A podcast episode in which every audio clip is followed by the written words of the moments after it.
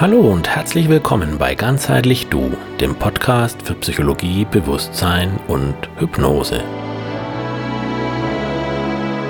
Mein Name ist Michael Schramm. Als Therapeut und Coach unterstütze ich Menschen dabei, kreative Lösungen für ihre Probleme zu finden, traumatische Erfahrungen zu verarbeiten, Handlungsspielräume zu erweitern und Antworten auf Lebens- und Sinnfragen zu bekommen. Neben Terminen in meiner Praxis biete ich auch Online-Beratung über meine Internetseite www.online-psychologie.info. Wenn du die letzten Folgen meines Podcasts gehört hast, in denen es um das Thema Gefühle und Selbstregulation ging, dann erwartest du nun in der heutigen Folge sicher die Fortsetzung dieses Themas. Denn ich hatte ja versprochen, Übungen zum Stressabbau vorzustellen. Jetzt hatte mich ein Radiosender angerufen, um mit mir ein Interview zum Thema Traumdeutung zu führen. Und da habe ich Lust darauf bekommen und mich kurzfristig entschieden, darüber eine Podcast-Folge einzuschieben. Hattest du schon mal einen Traum, bei dem du dich gefragt hast, was dieser wohl zu bedeuten hat? Träumst du vielleicht sogar einen bestimmten Traum immer wieder und überlegst, was bedeuten wiederkehrende Träume? Oder gehörst du zu den Menschen, die sich nicht oder nur selten an Träume erinnern und sich fragen, wie kann ich mich an Träume erinnern? Oder bist du eher skeptisch und fragst dich, haben Träume überhaupt eine Bedeutung? Und wenn ja, welche Bedeutung haben sie? Wie kann man Träume deuten? Wie kann man sie verstehen? Und wie arbeitet ein Therapeut bei einer psychologischen Traumdeutung? Und sie träumten, beide, einen Traum, jeder seinen Traum in einer einzigen Nacht, jeder nach der Bedeutung seines Traumes, der Schenk und der Bäcker des Königs von Ägypten, die im Zwingerhaus gefangen waren. Am Morgen kam Josef zu ihnen und sah sie an. Da, verdrossen waren sie, er fragte die Höflinge Pharaos, die mit ihm im Gewahrsein im Haus seines Herrn waren, sprechend, Weshalb ist euer Antlitz heutags so übel? Sie sprachen zu ihm, Einen Traum haben wir geträumt, und keiner ist, der ihn deute. Josef sprach zu ihnen, Sind Deutungen nicht Gottes? Erzählt mir doch. Dieses Zitat aus dem Alten Testament hier in der Übersetzung von Buber und Rosenzweig, zeigt. Traumdeutung hat eine lange Tradition in der Menschheitsgeschichte. Das Alte Testament der Bibel enthält rund 20 Träume und auch im Neuen Testament und im Koran finden sich Träume. In den antiken Hochkulturen war es üblich, Träume zu deuten. Bei den Sumerern, im alten Ägypten, bei den Babyloniern, im antiken Griechenland und bei den Römern. Man verstand Träume als Botschaften von Gott bzw. der Götter und Dämonen. Sie hatten meist prophetischen Inhalt. Die Menschen glaubten, mittels Traumdeutung Hinweise auf die Zukunft zu bekommen. In schamanischen Kulturen ist der Traum ein Zugang zu einer anderen Wirklichkeit, die als genauso real angesehen wird wie unsere Alltagswirklichkeit. Ab dem Zeitalter der Aufklärung das um das Jahr 1700 einsetzte, war der Glaube daran, dass Träume Botschaften einer höheren Macht seien, philosophisch nicht mehr haltbar. Weissagung durch Traumdeutung wurde als Aberglauben abgetan.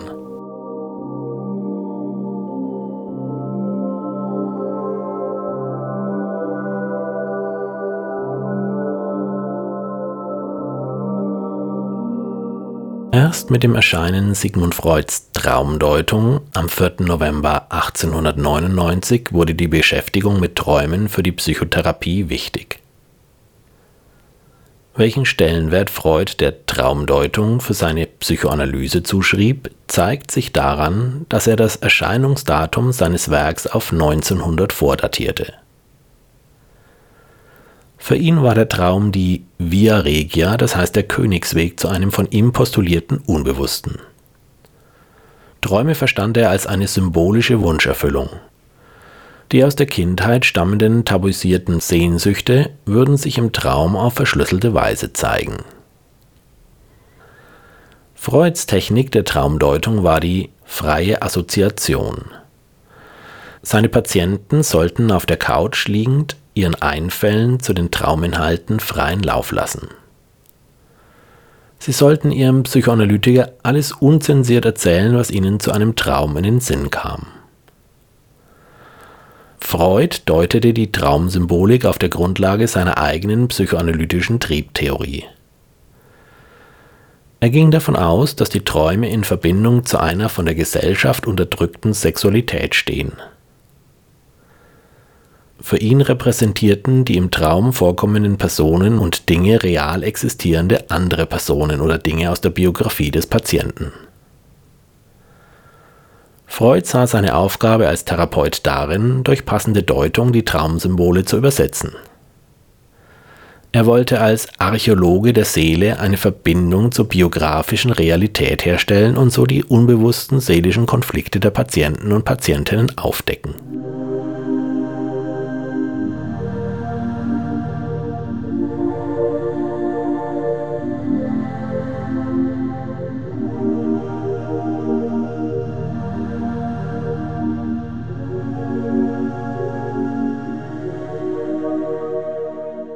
Für Freuds Schüler Carl Gustav Jung war diese Sicht auf Träume zu beschränkt.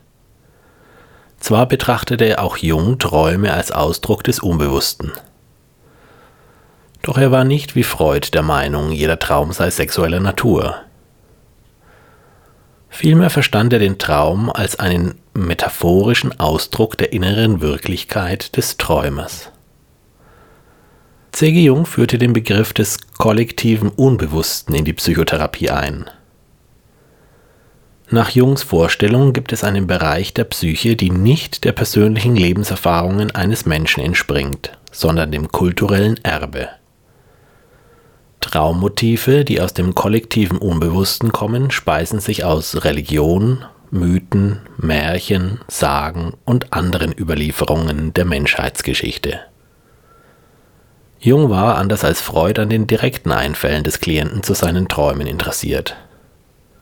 Im Dialog mit seinen Patienten lenkte er die Aufmerksamkeit jedoch auch gezielt auf bestimmte Inhalte des Traumes, in denen er Ähnlichkeiten zu Elementen aus Mythologie und archaischen Symbolen erkannte. Auf diese Weise wollte er Verständnis für Traumerlebnisse schaffen, die sich allein aus dem Zusammenhang der Biografie nicht erklären lassen.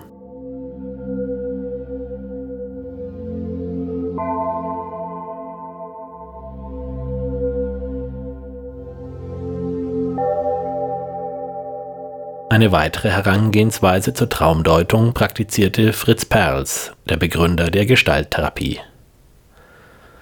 Perls war überzeugt, dass jeder Teil des Traumes ein Aspekt der Persönlichkeit des Träumers ist.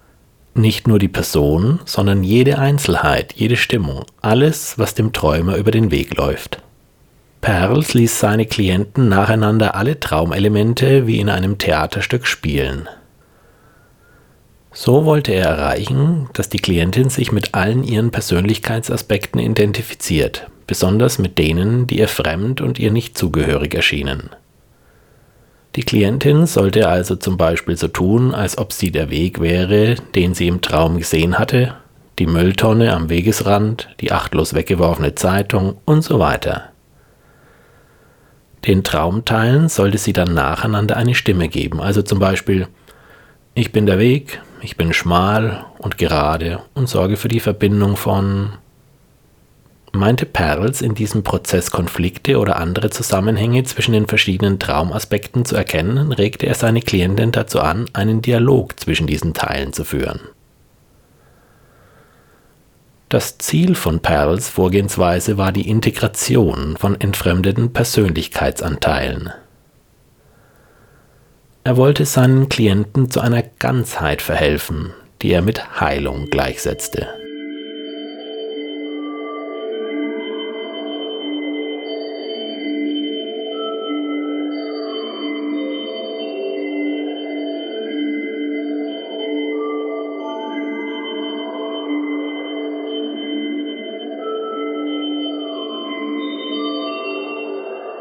Im Laufe der Zeit haben Psychotherapeuten viele weitere Methoden und Herangehensweisen zur Traumdeutung entwickelt. Doch was sagt die moderne Neurowissenschaft über Träume? Tja, die Traumforschung steht vor einem grundsätzlichen Problem. Ein Traum kann, anders als zum Beispiel Handlungen, nicht unmittelbar beobachtet werden.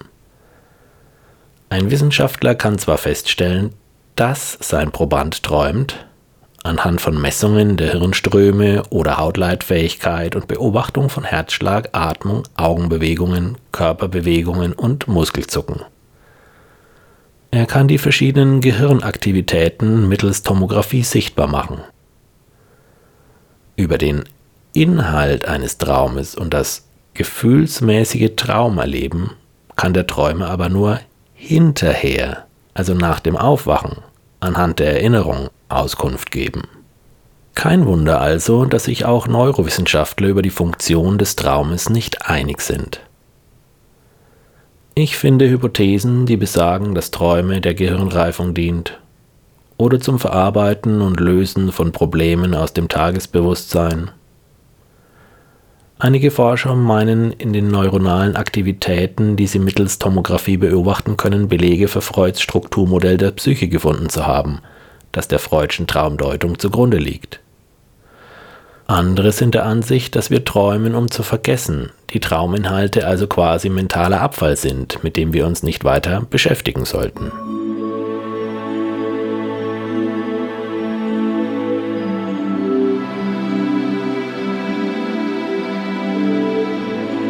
So komme ich letztlich zu der Frage, haben Träume nun eine Bedeutung oder nicht?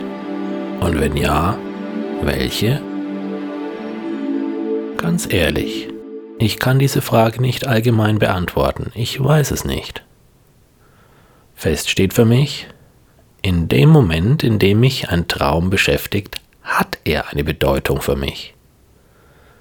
Ich messe ihm sozusagen Bedeutung bei, indem ich über ihn nachdenke, wird er bedeutungsvoll für mich.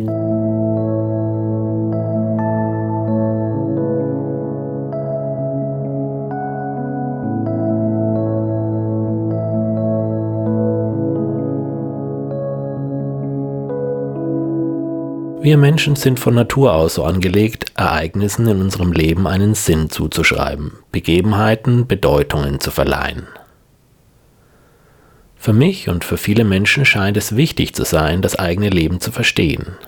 Selbst dann, wenn es möglicherweise gar nichts zu verstehen gibt.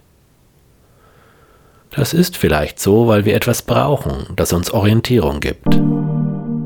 Träume sind so gesehen genauso vielsagend oder bedeutungslos wie alles andere im Leben auch.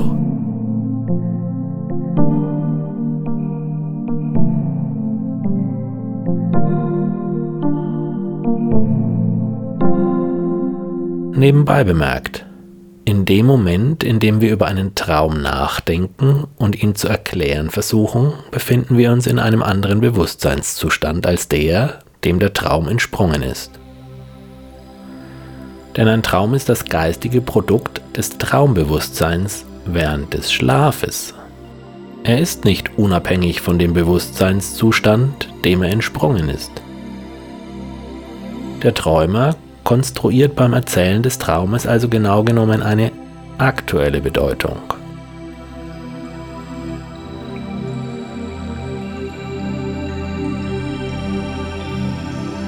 Was heißt das nun für meine Herangehensweise bei der Traumdeutung? Wie gehe ich damit um, wenn mir ein Klient von seinen Träumen erzählt? Warum sollte man überhaupt Träume deuten? Ganz ehrlich, ich bin in dieser Hinsicht ein Pragmatiker. Alles, was dazu dient, meinen Klienten zu unterstützen, mehr Bewusstheit über sich selbst, mehr Klarheit über seine Wünsche und Ziele im Leben zu bekommen, herauszufinden, was er möchte und was nicht. Alles, was ihm hilft, ein sinnerfülltes, selbstbestimmtes Leben zu führen oder alte seelische Wunden zu heilen, alles das, was dazu beiträgt, nutze ich so auch Träume, die der Klient mit in die Therapiesitzung bringt. Ich nutze den Traum als ein Medium im Dialog mit dem Klienten. Er dient dazu, in Berührung zu kommen mit Gefühlen, Sehnsüchten, Hoffnungen, Konflikten und un- bzw. unheilvoll verarbeiteten Ereignissen seines Lebens. Manchmal liegen im Traum auch kreative Lösungen für Probleme wie Schätze verborgen, die sich zeigen, wenn man sie mit den neugierig interessierten Augen eines Schatzsuchers betrachtet.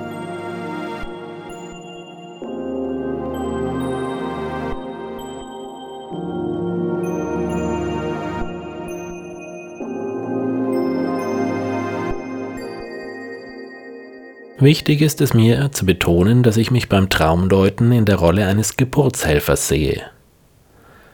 Nicht ich bin der Experte für den Traum einer Klientin, der ihn deutet. Die Deutung entsteht vielmehr im Raum, der im Dialog zwischen uns geschaffen wird.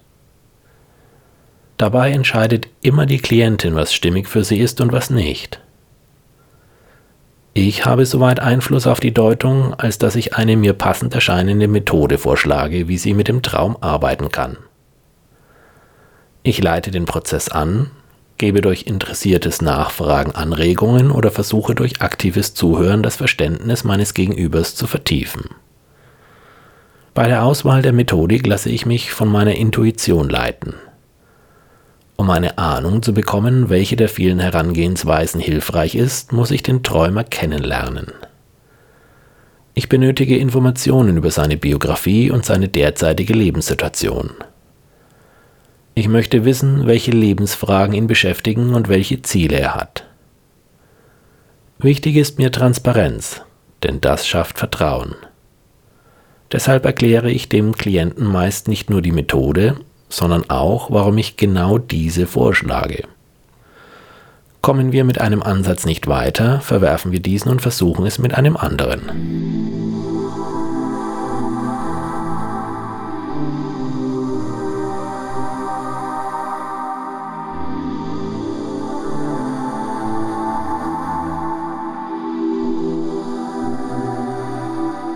Vor einiger Zeit erzählte mir eine Klientin von einem Traum, den sie nicht nur einmal, sondern im Laufe der Jahre in Abständen immer wieder träumte. Auch aus der Literatur sind mir wiederkehrende Träume oder Recurring Dreams, wie sie auch genannt werden, bekannt. Wiederholungsträume sind häufig Albträume. Ich gehe davon aus, dass ein ungelöster Konflikt oder ein Trauma mit dem wiederkehrenden Traum verbunden ist, das gelöst werden will.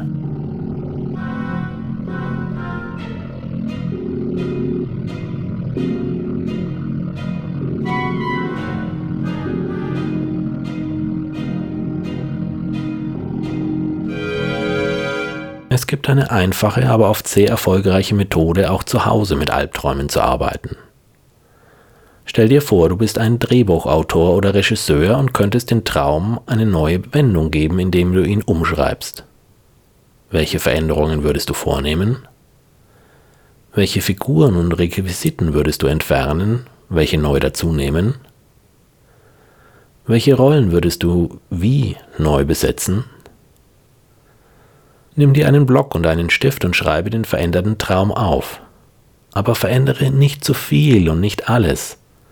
Es sollte schon noch erkennbar sein, dass der ursprüngliche Traum dem veränderten Traum zugrunde liegt. Ändere nur die Details, die entscheidend dafür sind, dass sich deine Gefühle beim Vorstellungserleben auf eine dir angenehme Weise verändern. Welche Auswirkungen hat es womöglich auf dein zukünftiges Leben, wenn du den Traum auf diese neue Weise träumst? Wenn du dich auf diese Weise mit dem Albtraum beschäftigst, bin ich sicher, dass sich auch dein nächtliches Traumerleben im Laufe der Zeit zum Positiven zu verändern beginnt. Wenn nicht, dann melde dich bei mir.